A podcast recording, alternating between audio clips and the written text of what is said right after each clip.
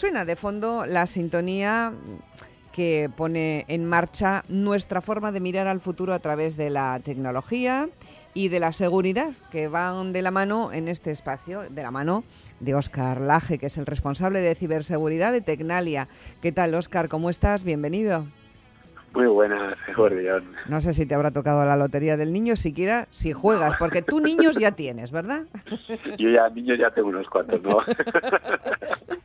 Muy bien. Nos despedimos, Oscar, del año 23 ah, hablando de inteligencia artificial y hoy, bueno, también la mencionaremos, la inteligencia artificial, las inteligencias artificiales, pero no solo queremos hablar de inteligencias artificiales, sino también de inteligencias naturales, las de las personas que aspiran a los empleos con más demanda en 2024.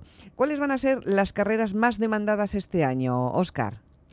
Bueno, pues eh, al final lo que estamos viendo, eh, según diferentes estudios, ¿no? Pero eh, recientemente se ha publicado el típico estudio que sale todos los años, en este caso hecho por el World Economic Forum, en los que hablan de los datos de proyección de empleo para el 2024 y en el que hablan precisamente eh, en, bueno, que los nuevos empleos van muy centrados en las demandas tecnológicas y pierden las humanidades, ¿no? Eh, auge de inteligencia artificial, que es un poco lo que ya adelantabas, comercio electrónico y ciberseguridad, ¿no? Con lo cual estamos en esos en ese tipo de, números. Parece que los profesionales para el desarrollo de la IA crecen, van a crecer, especialmente en este 24, eh, incluso eh, InfoJobs en otro informe dice que van a crecer incluso un 20% durante el 24, todo con las clásicas como ciberseguridad que llevan años en el top. ¿no? Si miramos el, en, el, en el top 10 de los empleos que, o roles eh, que identifica el World Economic Forum para este 2024, nos encontramos con eh, eh, pues inteligencia artificial y machine learning en esa primera posición, expertos en, de las que más crecen, ¿eh?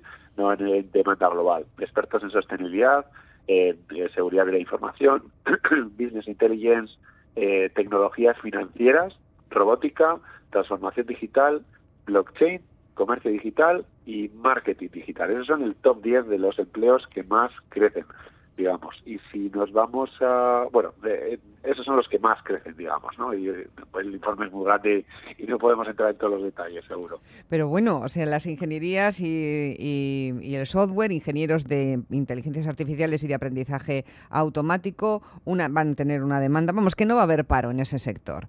Eh, ni, en el de, ni el de analistas y científicos de datos tampoco, ni en el de la ciberseguridad o el marketing y el comercio, que también es una titulación al alza. Sin embargo, y en la tendencia ya habitual que hemos visto en los últimos años, eh, Oscar, el arte y las humanidades mmm, van a cojear, ¿verdad? Pues sí, eh, que si hablamos de todo lo anterior, pues estamos viendo cómo crecen y, no se cubren los, eh, las plazas, etcétera, ¿no? Eh, pues eh, muchas veces lo hemos hablado, ¿no? En ciberseguridad el año pasado no se cubrieron 42.000 plazas, ¿no? Y esto son muchísimas plazas solamente en el Estado. Sin embargo, en el arte de humanidades estamos viviendo que las tasas de desempleo siguen creciendo poquito a poco, porque concretamente en arte y humanidades estamos hablando de que ya vamos en un 13,3 de, de desempleo, digamos, y por ejemplo en filosofía eh, tenemos eh, que solamente el 44,7% trabajan en esa materia, ¿no? En la materia vinculada con, eh, con, su, con su carrera, ¿no? Y muchos de ellos, además, realmente están vinculados con la tecnología, es que lo que está arrasando un poco todo, ¿no? y concretamente se dicen en estos informes que además dentro de esas de los profesionales por ejemplo de la filosofía muchos de ellos están dedicándose a estudiar, aprender de, cómo estudiar la ética de la inteligencia artificial, ¿no? que, volvemos un poco a, los derroteros anteriores, ¿no? de, que al final eh, la transformación digital pues está llegando a todos los ámbitos y se está llevando por delante, eh, según estos datos del, del INE, eh, pues el empleo en este tipo de, trabajos y, y vemos cómo estos profesionales yo creo que se están reconvirtiendo a adaptar y poner su saber es muy importante además sobre materias como la inteligencia artificial y otras. Y yo creo que es de verdad eh, son muy muy necesarias en estos ámbitos. El entrenamiento, ¿no? Desde el punto de vista de las humanidades a las IAS. Pues sí, sí, sí. Yo creo que la ética en general eh, de, la, de la inteligencia artificial es algo que, tenemos que dedicar mucho tiempo. Igual es menos menos sexy hablar de, de, ello que de, que de las capacidades de lo que podemos hacer con, con, con las matemáticas, con la IA, pero es mucho más necesario, o al menos es igualmente necesario, ¿no? Pues, ver qué debemos hacer, qué no, qué es ético, qué no es ético, cómo hacerlo, de dónde sacamos esos datos, Vale, todas estas cosas que, hemos hablado alguna que vez. Es democrático acabar con los sesgos racistas, sexistas, etcétera, ¿no? Y con, con, las brechas que también las hay en ese sector. El Foro Económico Mundial, Oscar, dice que hay 673 millones de empleos en el mundo, que para el año 27 se van a destruir 83 millones y que se reemplazarán de esos 83 millones en esta transformación digital, se van a reemplazar 69 millones. Es decir, que 14 millones de puestos de trabajo en los próximos tres años van a dejar de existir, no se van a reemplazar. Eh, desde tu punto de vista, ¿esto es un problema grave, asumible por el sistema? Desde luego, las personas que pierdan el empleo y no encuentren otro no lo van a considerar así, claro. Desde luego, desde luego. A ver, yo creo que, que en la mayoría, como vemos, es una transformación, ¿no? De, un, tipo de, rol a otro tipo de rol y eso es lo que tenemos que, trabajar mucho desde la administración, desde eh, la universidad, desde, bueno, pues incluso de los de los medios, ¿no? Eh, apuntar hacia dónde, bueno, pueden reconvertirse esos empleos, etcétera, ¿no? Eh, efectivamente, en todas estas revoluciones siempre el neto, pues al final no, no, no suele ser positivo, pero sí es verdad que, que, que bueno, que yo creo que los podemos llevar adelante y, también no estamos hablando de cifras mundiales, ¿no? Eh, muchas de las de, lo que pasa en estas en este tipo de estudios es que se, se incorporan países que están eh, 100% en la producción y en la medida que transformas esa producción y es menos manual, ¿no? Pues pues eh, son países en los que hay menos reconversión y donde sufren más. Y, y esos 14 millones seguramente eh, una gran mayoría sean más fuera de Europa que, que en Europa, ¿no? Y, es, un poco lo que lo que se apuesta desde Europa, pues con todos estos movimientos de industria 4.0, el 5.0, o sea, de esa reconversión industrial para que, bueno, pues que, que precisamente esto no pase en Europa, ¿no? Y, que, que sea que, que, nos hagamos con esos 69 millones y no y no hablemos de los 14, ¿no? De, que nos que lo focalicemos en, en crear una un tejido tecnológico, un tejido industrial mucho más eh, tecnológico y que los, las personas se adapten eh, se, o se les permita se les permita la adaptación. Claro es, pues sigamos hablando de, educación también. Hemos empezado hablando de las carreras que van a tener más salida y la creación de puestos de trabajo para el año 2024 eh, pero un debate que se ha instalado en los centros educativos en los últimos meses con más insistencia que en los anteriores ha sido el del uso del móvil o la prohibición de los móviles para los estudiantes. Hombre a un universitario no se lo van a prohibir pero en colegios o institutos el, el, debate ha calado ya y gana el de la prohibición. Eh, las palabras mm, prohibir siempre son un poco duras, ¿no? ¿Podrá prohibirse el móvil? En algunos centros ya se ha hecho. Pues sí, eh, parece que estamos cada vez más cerca de, de, que se prohíba en primaria, eh, según muchos, bueno, pues los últimos comentarios que han hecho diferentes personas relacionados con, con la educación, bueno, pues primaria estamos cerca de prohibirlo y, hacer eh, excepciones con eso, ¿no? Con la ESO, bueno, pues de, plantearlo de forma pedagógica, etcétera, ¿no? Y es un poco eh, lo que es el run run que tenemos eh, en las últimas semanas, precisamente, ¿no? Y con acciones, en algunos casos más a largo y, y, en otras muy a corto ya, ¿no? Que, acciones que empiezan ya, de hecho. En, Euskadi la situación sobre la prohibición es que en Euskadi hay una, una, hoja de ruta propia, hay una formación en el uso de la tecnología al servicio de la pedagogía y, que en función de esa formación pues se tomarán eh, decisiones, mm, digamos que autónomas. ¿no? Eh, la delantera la lleva Cataluña, eh, en este, bueno, Cataluña en el 24 va a tomar ya algunas decisiones en el curso 24-25, pero Galicia, por ejemplo, desde ya. Andalucía ya ha limitado el uso del, del, teléfono móvil durante el horario escolar. Tú mm, no naciste con el teléfono móvil, pero casi. En, tú enseguida lo has tenido y además trabajas en el ámbito de la ciberseguridad, te relacionas con las pantallas de una manera muy intensa y muy cercana. Eh, y tienes hijos pequeños. Eh, ¿Cuál es tu opinión sobre este asunto? Tu opinión personal. ¿Cómo, ¿Cómo, crees que se puede controlar y hacer un adecuado uso de esas tecnologías eh, desde la gente menor, ¿no? Desde los chiquis, que, claro, ellos no tienen los mismos conocimientos que nosotros, ni, ni que tú, en tu caso, que tú sabes mucho. ¿Qué piensas? ¿Hay que prohibir? ¿Hay que...? no se puede estar encima tampoco de los críos las 24 horas, ni controlar todo lo que ven. Es imposible, no se puede.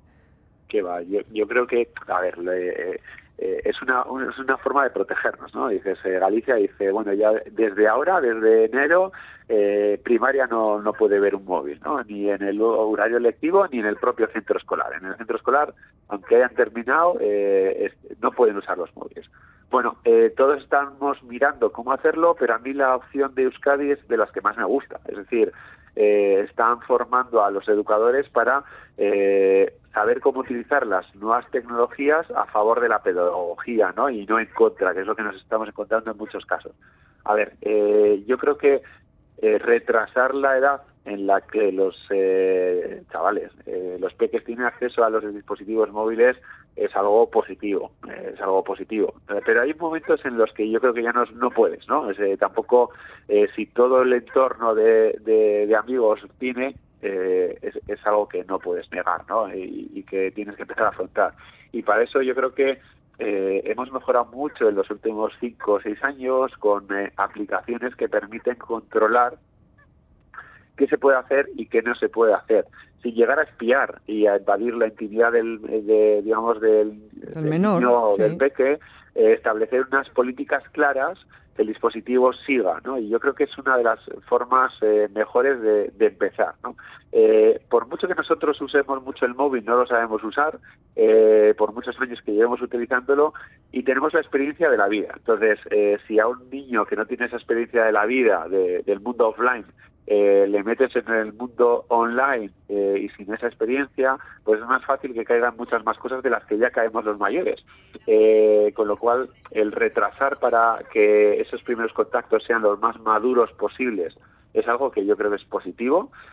Pero no se puede retrasar definitivamente. Y ahí utilizar este tipo de herramientas yo creo que nos ayuda mucho a ir permitiéndole al, al niño a que no pase del 0 a 100 sino que vaya primero por el 10%, el 20%, el 30%, o sea, que, que, que no vaya del banco en negro y, si vaya, y vaya pasando de todos esos grises hasta que sea autónomo en el uso de ese dispositivo y maduro en el uso de ese dispositivo. Muy bien que es lo que tenemos que gestionar.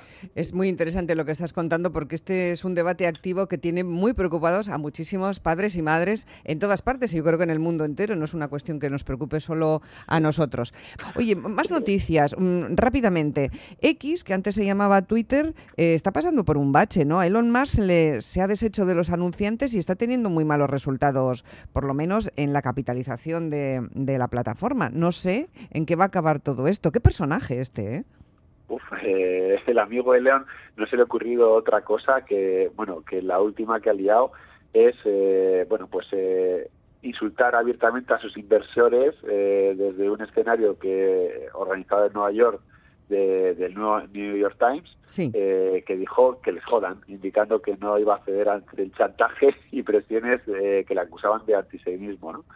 eh, decía que si quieren, si alguien quiere chantajearme con publicidad o con dinero, que se joda. Eh, Esto lo dijo en noviembre. Eh, y además dijo, por si no queda claro, eh, que les jodan. ¿Está claro? Espero que esté claro. Dos veces, ¿no? por si acaso. pienso. y bueno, pues eh, uno de sus inversores, eh, precisamente Fidelity Investment, que es uno de los principales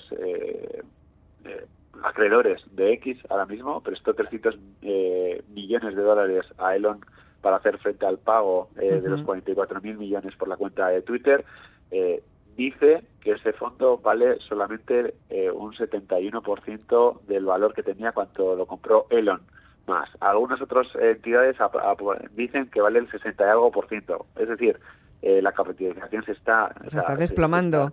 Se está, desplomando. ¿Puede, ¿puede estar en riesgo? ¿Puede estar en riesgo la, la red social? A ver, desde luego eh, lo que lo que lo que está claro es que su valor está bajando muy rápidamente a paso de Twitter eh, o de X de, y actuaciones del propio Elon Musk y, hay muchos nervios ahora mismo. Eh, a ver, yo creo que tiene una inercia, estas plataformas, estas redes, tienen una inercia que es muy difícil pararlas de golpe. Y lo que sí estamos viendo es que el uso de X está bajando, eh, la capitalización está bajando y que desde luego va a terminar siendo un choco de Elon y de gente que está a favor de, su forma de pensar, yo creo. Eh, pero, pero creo que cada vez es menos eh, masivo y popular eh, como lo había llegado a ser Twitter, ¿no? Y X se está convirtiendo en algo más especializado en bueno, pues lo que yo creo que Elon quiera, quiera que sea, ¿no? Y sus fanáticos le van a seguir y está claro que igual mucha de la gente que, que sigue muy activa en, en X, pues aplaude esto y yo qué sé.